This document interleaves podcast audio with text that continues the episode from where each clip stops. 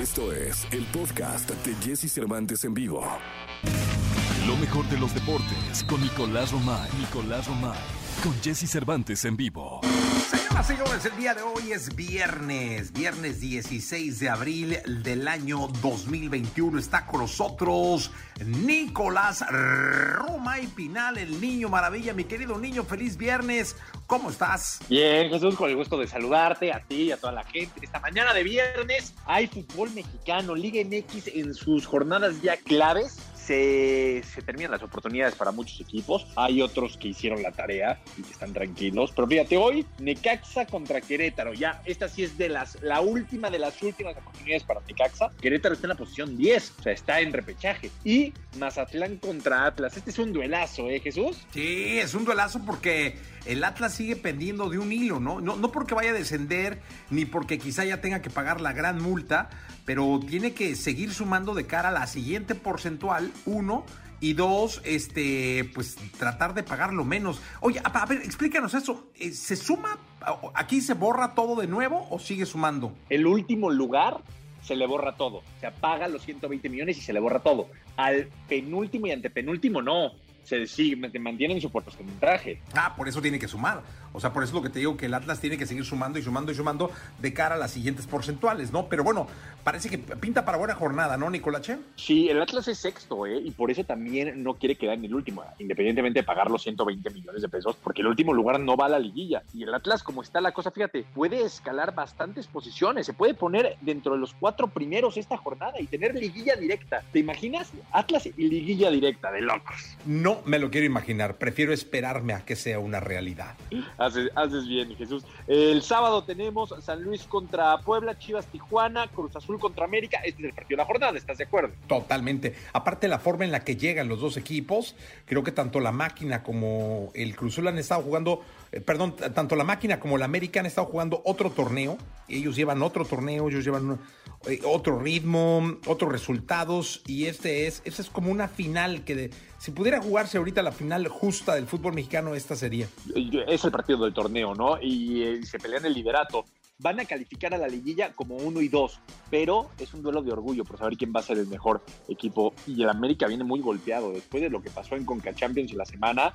Eh, cuatro lesionados, hasta Memo Ochoa salió con golpes fue un partido muy accidentado para el América. Incluso la Liga MX, la Federación Mexicana de Fútbol, ya buscó a CONCACAF para decirle, oye, o mejoras tus arbitrajes e impides que a los equipos mexicanos les peguen como le pegaron la América, o no sé qué vamos a hacer. Sí, totalmente. Vamos a ver qué es lo que pasa. ¿Cómo se complementa la jornada, mi querido Nicolache? El domingo, pasado mañana, tenemos Pumas contra Tigres, Santos contra Toluca y Monterrey contra Pachuca. Y el lunes se cierra León contra Juárez eh, caray, importantísimo porque es la jornada 15 del fútbol mexicano. Los equipos como, sobre todo, esta jornada es clave para Chivas y para Pumas. Pues sí, vamos a ver qué, es lo que pasa eh, cuando termine la jornada. Nicolás Romay Pinal, el niño maravilla, muchas gracias. Te mando un abrazo, Jesús, platicamos en la segunda. Platicamos en la segunda. Podcast. Escuchas el podcast ante Jesse Cervantes en vivo. Llega el fin de semana y Jesse Cervantes te da las mejores recomendaciones para visitar y conocer. ¿A dónde ir con Jesse Cervantes en vivo? La banda británica de rock alternativo y hard rock Radiohead subirá a su canal de YouTube una de sus presentaciones más especiales, la cual se llevó a cabo en el Festival Coachella de 2017. La cita es hoy viernes 16 a las 2 de la tarde y es completamente gratis. A través de una experiencia narrativa sonora y luminosa llega Blindness, una obra de teatro basada en la novela del premio Nobel José Saramago, Ensayo sobre la ceguera. Con la voz de Marina de Tavira, actriz nominada al Oscar 2019 por Roma, podrás adentrarte en un viaje en el tiempo y espacio para encontrarte con la protagonista de esta historia.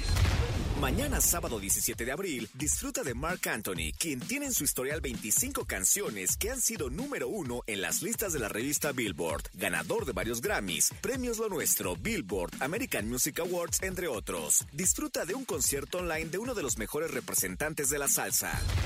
Mañana sábado 17 de abril a las 4 de la tarde, uno de los eventos más queridos de nuestro país logró reunir en su versión virtual a grandes artistas como Nine, Tocable Molotov, Mon Laferte y Sebastián Yatra, entre otros. El Tecate Pal Norte virtual llega para que disfrutes de buena música y una experiencia completamente diferente. Este fin de semana podrás disfrutar en el Centro Cultural Teatro 2 de uno de los musicales más espectaculares de nuestro país, Hoy no me puedo levantar, donde podrás disfrutar de las actuaciones de artistas como María León y Jair, quienes llegan para hacernos vibrar con la música de Mecano. Podcast. Escuchas el podcast de Jesse Cervantes en vivo. Viernes, viernes, estamos en XFM viernes 16 de abril y es un placer para mí tener en el teléfono, en la línea, a uno de los íconos eh, más grandes que tiene la música en nuestra lengua, en nuestro idioma, eh, al cual respeto y quiero mucho, porque se a los artistas les va queriendo con el paso del tiempo y con el paso de sus canciones y de su música. Andrés Calamaro, ¿cómo estás Andrés? Bienvenido a México, bienvenido a la estación de radio. Muchísimas gracias, Jesse. Agradezco si a través tuyo puedo mandar un abrazo y cariños a todo el pueblo de México, demostrar así mi, gratitud, mi, posible, mi mejorable impresión de poder ir a cantar en México y, recibir tanto respeto. Gracias. Andrés, eh, cuéntanos, cuéntale al público de México cómo ha estado Andrés Calamaro. Bueno, bien, muy sano, con buenos alimentos. El Real Madrid ganó el clásico, Bien, mejor imposible, más cosas, ¿no? Por supuesto, bien. Normal, haciendo mi vida, ¿no? Es como es, al servicio de la música y cosas parecidas. Gracias. ¿Cómo está usted? ¿Cómo estuvo? Bien, todo bien. Acá perdió el Atlas, que es mi equipo, pero también bien y contento y con salud y trabajando. Eh, oye, Andrés, cuéntanos de, de, esta versión de, de, de, aquel clásico de los Rodríguez para no olvidar. Sí, claro, cómo no. Eh, esta versión para no olvidar, es una canción que grabamos con los Rodríguez, eh, la la versión original del disco Palabras Más, Palabras Menos, había estaba el toque de la guitarra flamenca de Raimundo Amador, y me parece que los coros los hacía la, la Chonchi, Las Palmas también otro artista del universo del flamenco, grababa con los Rodríguez para el disco Palabras Más, Palabras Menos esta vez, eh, esta grabación forma parte de un disco de duetos próximo o muy próximo. El patrón del disco es el sonido del trío, de piano con trabajo de percusión, como, una, como un sonido sabolerado, con un poco de, toques de jazz, luz y, de canción, ¿no? Normal, de canción de la horma del rock. Y los invitados que distinguen mucho cada uno de los duetos en concreto este para no olvidar, es imprescindible agradecer y mencionar y presentar para México a Manolo García, que es un príncipe sin corona, un príncipe con corona, ¿no? Con corona y tecate, un artista puro, de mucho prestigio, muy apreciado, que canta con un charme y una elegancia que todos podemos escuchar, y luego el toque de la guitarra de Vicente Amigo, que es crema de la crema el flamenco en España y en el mundo. Oye, Andrés, y una versión deliciosa, exquisita, ¿eh? Muchas gracias. De verdad que sí. toda la grabación está producida por Carlos Narea. Carlos Narea es sinónimo de producciones impecables, old school. Carlos Narea organizó aquel festival en Guadalajara alrededor de Plácido Domingo. Recuerda, fue, fue una de las últimas veces que antes Vive Latino, creo que fue. Es un productor con garantías, además somos amigos, es histórico de los discos de Miguel Ríos en los años 80, eh, y eh, el arreglo musical es de Germán Wiedemer, que además es el pianista que podemos escuchar en esta grabación. Y los duetos están muy bien, muy bien. Estamos preparando un próximo vídeo muy importante y espero también poder darle candela a una versión del Estadio Azteca eh, muy especial, con, por supuesto con eje en México. Oye Andrés, y vaya que se, se extraña la vida normal de, de, antes de la pandemia para la música, ¿no? El poder tocar, el contacto con la gente, ¿no? Bueno, no quiero optar el papel de víctima, pero es evidente que esto es mucho más que una pandemia de gripe, puesto que se ha interrumpido el tránsito normal de nuestra vida cultural y social y laboral. Eh, decir que, poca gente lo sabe, los músicos, los ingenieros de sonido, los asistentes, o sea, toda la, la crew, o sea, miles y miles de personas que formamos la parte amplia de este gremio, nuestra única fuente de trabajo, prácticamente el 90% de nuestra fuente de trabajo es a giras y tocar en vivo. Por supuesto, estoy hablando de gente que pueda hacer giras y tocar en vivo, ¿no? la mayor parte del gremio musical está desempleado, históricamente es así. Eh, luego hace 20 años que sufrimos otra pandemia, que es la pandemia digital tecnológica. ¿A, a dónde apunto? A que existen tiendas de discos ni se venden discos desde el siglo pasado. Entonces hay que salir a la carretera. Es verdad, es un honor y es un privilegio poder hacer conciertos y giras en México, pero ahora mismo es un milagro, no un privilegio.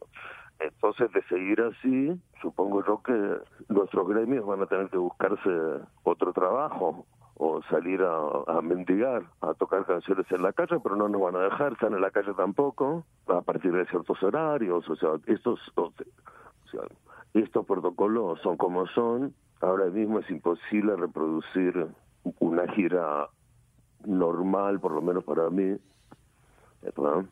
Y, entonces, más que sensaciones con el público, o sensaciones de la vida diaria, llamo la atención de lo desatendido que está el gremio de la música pop, que hoy es del rock and roll y del rock, porque no recibe ningún tipo de ayudas. Hombre, en tanto abran los restaurantes y la, la plaza de Garibaldi, podríamos aprender a tocar trompeta y, sobrevivir como mariachi, pero somos demasiados músicos en el mundo, y insisto, nuestros asistentes, los ingenieros, ¿no? Todo el tablero de ajedrez depende de que eh, se coman al rey, ¿verdad? el ajedrez como metáfora de, bueno, luego las sensaciones, eh, o sea, está bien, o sea, ver al fútbol sin público, ves cómo es, no hace falta explicarlo. Eh, y pareciera además que estas nuevas formas, porque recapacitando lo que decías, la nueva generación que hoy consume digitalmente la música, ni siquiera conocieron lo que era una tienda de discos, o sea, nunca entraron a una tienda de discos mucho menos pensar en poder abrir, eh, quitar el celofán y oler el vinil o el, o el CD, que luego cambió el olorcito un poco. Y estas nuevas generaciones tienen también otro tipo de consumo, como los conciertos digitales, que también pareciera que ya se agotaron, ¿no? Que ya la gente quiere otra cosa más. Me temo que la intervención tecnológica y digital es transgeneracional, es pangeneracional, afecta a todas las generaciones. La información o desinformación, es eh, el acceso inaccesible a información imparcial sobre cultura, salud, eh, política, eh, miles de oficios destruidos, con excepción de la radio, porque ya veo que estamos hablando por radio, pero esto va mucho más allá. El, la tienda de discos, el formato físico, como se llama técnicamente al CD o al disco, bueno, es una extinción que empieza gradualmente, violentamente, pero gradualmente hace 20 años ya, ¿no? Justo, bueno, casi 21 años, ¿no? Desde el año 2000 es el principio de un declive. No importa si nunca has escuchado un podcast o si eres un podcaster profesional. Únete a la comunidad Himalaya. Radio en vivo. Radio en vivo. Contenidos originales y experiencias diseñadas solo para ti. Solo para ti. Himalaya. Descarga gratis la app proporciones geométricas, o sea, cada vez más rápido. Pero eso ya hace muchísimos años cerraron las tiendas de disco más famosas del mundo, la Tower Records, la Virgin en Londres, la otra en Los Ángeles, las grandes tiendas de discos que había en Buenos Aires, en Madrid, por supuesto en México también. Eh, bueno, es una lástima porque porque el formato físico los discos, luego el CD y el cassette eran accesibles, eran populares, muchísimo más baratos que la tecnología, ¿verdad? O sea, no hacía falta comprar hardware de, de 500, de 1000 dólares, de 2000 dólares en equipo, ¿verdad? Era muy accesible, era popular. Se podía comprar un cassette, un, CD muy barato en una estación de una gasolinera, en una estación de tren. Era, era hacerse una pequeña colección era la cosa más normal del mundo, estaban los, los discos chiquitos, no sé cómo se llaman en México, los simples, los sencillos, era muy accesible, ¿no? El formato físico, mientras que la tecnología, la función de la tecnología, teóricamente era abaratar, abaratar la, la vida diaria, ¿no? O sea, hacer un, un negocio de capitalista y perverso con la tecnología cuya función debería ser, por ejemplo, salvar vidas, no no hacernos gastar dinero. Y es decir, o sea, la televisión digital, teléfono digital, aparatos para toda la comunicación, es no hay otra salida, somos rehenes de, un gasto mensual, que, que ni siquiera es gratis, ¿no? Y bueno, qué sé yo, y dando fino, todos los oficios estamos siendo mermados en nuestra dignidad, en nuestro derecho de, trabajar y en mi caso particular de cantar hacer giras de su honor. Además es un trabajo digno, digo yo. Totalmente. Eh, Andrés, nada nos daría más gusto que todo esto que de, de, lo que hablamos y de lo que nos pasa algún día te vuelva a poner en México y te podamos ver acá. Bueno, eso seguro. No sé qué tiene que pasar para que no vuelva a México. Nosotros grabamos discos y cerramos giras pensando que vamos a ir a México. Además, eh, por supuesto que vamos a volver a México para hacer, ya veremos cómo, los conciertos que teníamos programados y después los, los siguientes. no Es un deseo, es un honor formar una pequeña parte de la música popular en México, ¿verdad?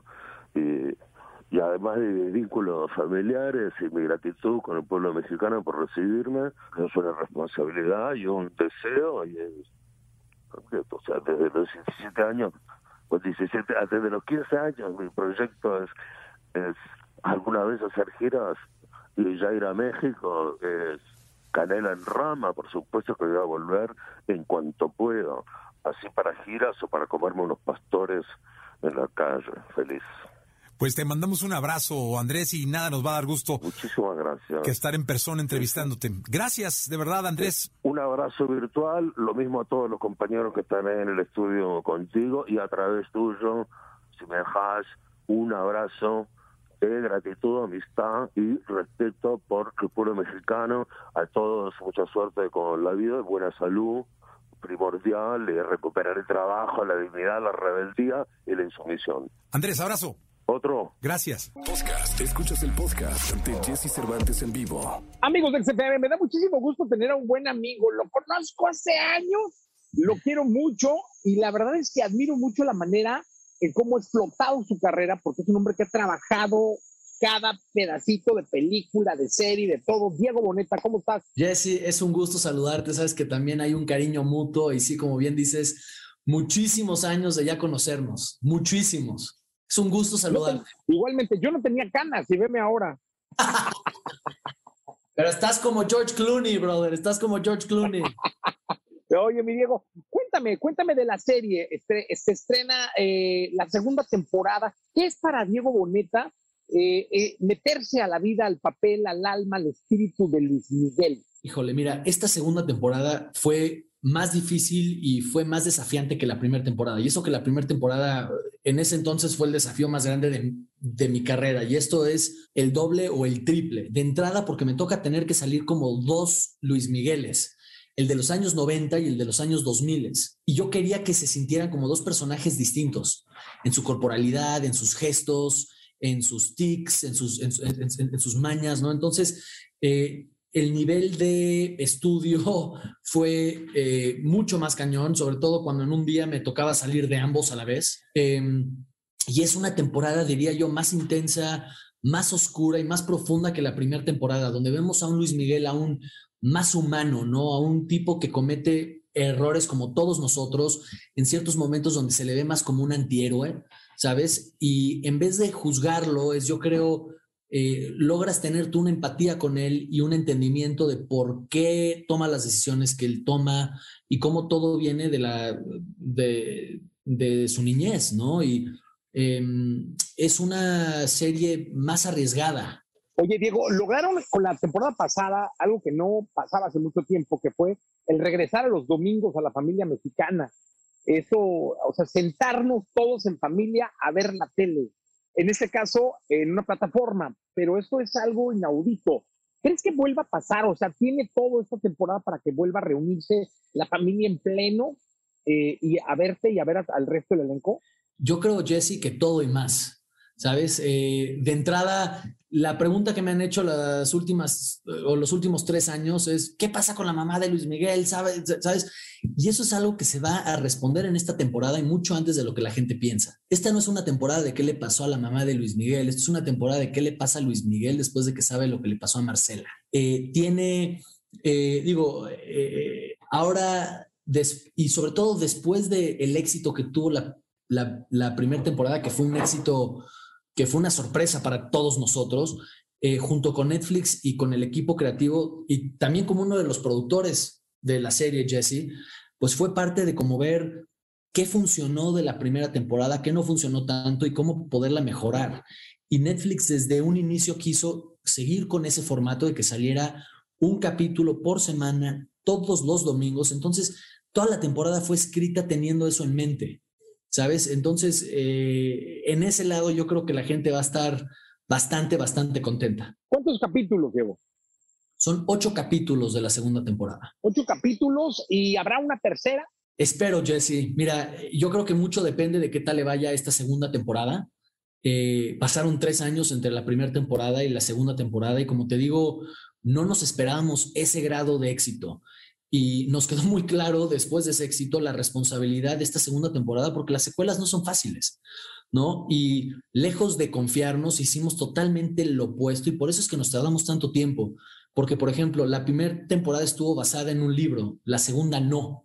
Entonces, la razón principal por la cual nos tardamos tanto tiempo es porque los escritores tuvieron que hacer una, investigación muy larga junto con Luis Miguel y otras personas clave dentro de la, vida de Luis Miguel en ese entonces para poder obtener y recopilar toda la información y de ahí poder hacer nuestro libro de la segunda temporada, porque no hay un libro de esa etapa de Luis Miguel, ¿no? Entonces, eh, eh, fue esa una de las razones principales y pues a ver qué tal. Yo estoy realmente tan orgulloso porque te digo, em, es una temporada más, más intensa.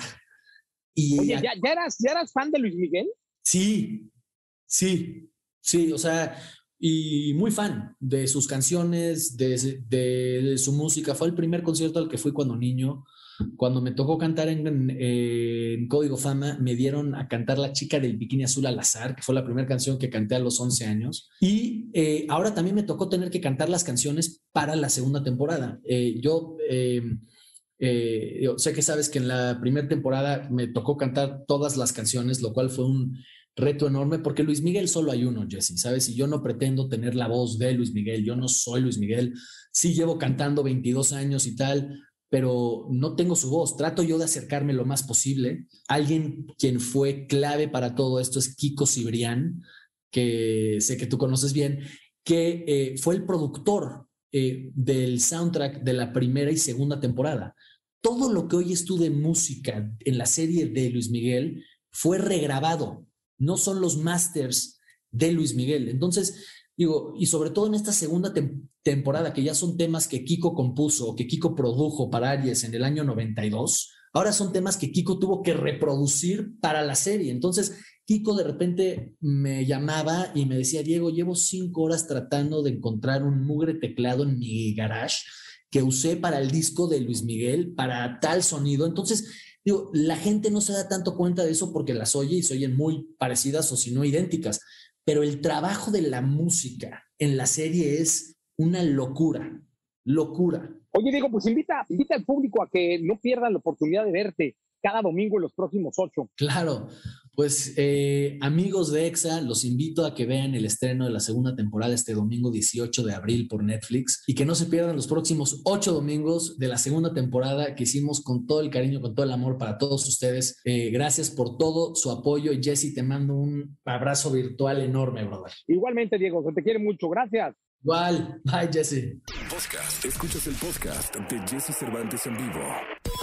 Toda la información del mundo del espectáculo con Gil Barrera con Jesse Cervantes en vivo. Bien, es viernes, viernes 16 de abril del año 2021 y recibo con cariño al hombre espectáculo de México, el querido Gilgilillo, Gilgilillo, Gilgilín. Mi querido Gilgilillo, ¿qué nos cuentas? Oye, mi querido Jesse, fíjate que me estoy enterando que este canal de televisión que se llama A, que es como pues una tercera opción que tiene Azteca en términos de entretenimiento, en estas eh, señales de directas eh, de TTH, les dicen, este, va, este, va a reestrenar series clásicas de los 70s, de los 80s, vas a poder ver este ¿te acuerdas de Blanco y Negro, esta serie? De, de, de, qué estás hablando, Willis? O una onda así, este, y va, va a estar reactivando estas, estas eh, series nostálgicas tan exitosas, sobre todo de los ochentas, que pues a nosotros prácticamente no nos tocaron, ¿no? Probablemente nada más una verla, así ya más de repaso, pero este, que son emblemáticas y que forman parte de esta nueva alternativa de programación que trae el canal a más. Sí, nosotros los Centennials no, no, las, no las vimos, pero seguro va a ser una buena oportunidad para verlas. Tenemos un tío, ¿no? Este, que nos contó el tío Glenn, por ejemplo, nos habrá contado de eso, ¿no? Este, Jordi Rosado, pues la tendría muy, muy fresca ese tipo de...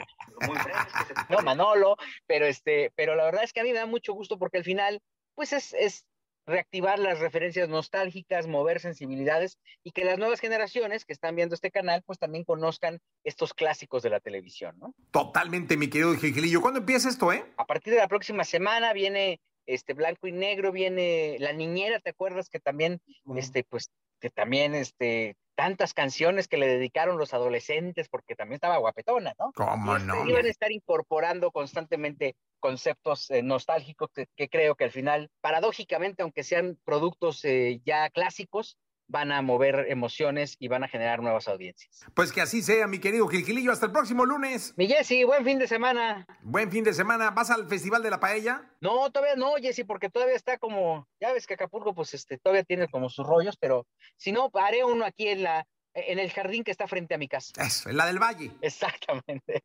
Está bueno, Gilillo, un abrazo. En el Parque de Pilares. Eso. Abrazo grande, Gilillo. Abrazo, mi Jessy, buenos días. Buenos días. Podcast. Escuchas el podcast de Jesse Cervantes en vivo. Lo mejor de los deportes con Nicolás Romay. Nicolás Romay. Con Jesse Cervantes en vivo. Llegó el momento de escuchar la segunda de deportes. Está con nosotros Nicolás Romay Pinal, el niño maravilla. Mi querido niño, cuéntanos en este viernes, ¿qué, qué platicas? ¿Qué, ¿Qué nos puedes decir? ¿Cómo cerramos la semana en este programa deportivamente hablando? A ver, importante Jesús, porque este fin de semana va a ser clave para la Liga Española. Eh, está que arde la cosa. Hay un punto de diferencia entre Atlético de Madrid, Real Madrid y Barcelona, solamente un punto de diferencia. Los partidos que tenemos el día domingo, Getafe contra Real Madrid, Atlético de Madrid contra Eibar. Importante porque el Atlético de Madrid ya no puede dejar ir puntos y se enfrenta al lugar 20 de la tabla. O sea, ¿te imaginas, Jesús, que no logra sumar el Atlético de Madrid contra el Eibar y pierde ahí la liga? Híjole, no, no, no, no, ¿qué te digo? Oye, y aparte va a ser un escandalazo porque la tenía casi amarrada, ¿eh? Hace dos meses que platicábamos, Jesús, era ya prácticamente imposible. O sea, decías, es que el Atlético de Madrid tiene una ventaja de 15 puntos. ¿Cómo es posible que vayan a perder eh, eh, la, la liga? Bueno, pues están muy cerca de perderla. Evidentemente dependen de lo que haga el Real Madrid, que va contra el Getafe, dependen mucho de, de eso, evidentemente, ¿no? Pero bueno, vamos a, a esperar, porque sí, la Liga de, de, España está apretadísima, luchando con todo. Imagínate para el Cholo Simeone quedarse sin Champions, sin Copa, sin Liga. Yo creo que la afición del Atlético de Madrid sí se lo va a reclamar. Sí, totalmente, mi querido Nicolás Romay Pinal, el niño maravilla. Hasta el próximo lunes, Nicolache. Platicamos el lunes, Jesús, también del Gran Premio ¿eh? de Fórmula 1. Sergio El Checo Pérez esperando eh, que le vaya muy bien este fin de semana al mexicano, que cada vez se ve mejor con, con Red Bull. Tuvo un, hombre, a ver, tuvo una, un debut bueno, pero estamos esperando que todavía mejore muchísimo más y creemos todos que lo puede hacer. Oye, tiene que ser tu, su campaña, su temporada. Así que le deseamos toda la suerte del mundo al Checo Pérez. Gracias, Nicolás Che. Un abrazo, Jesús. Abrazo. Escucha a Jesse Cervantes de lunes a viernes de 6 a 10 de la mañana por Exa FM.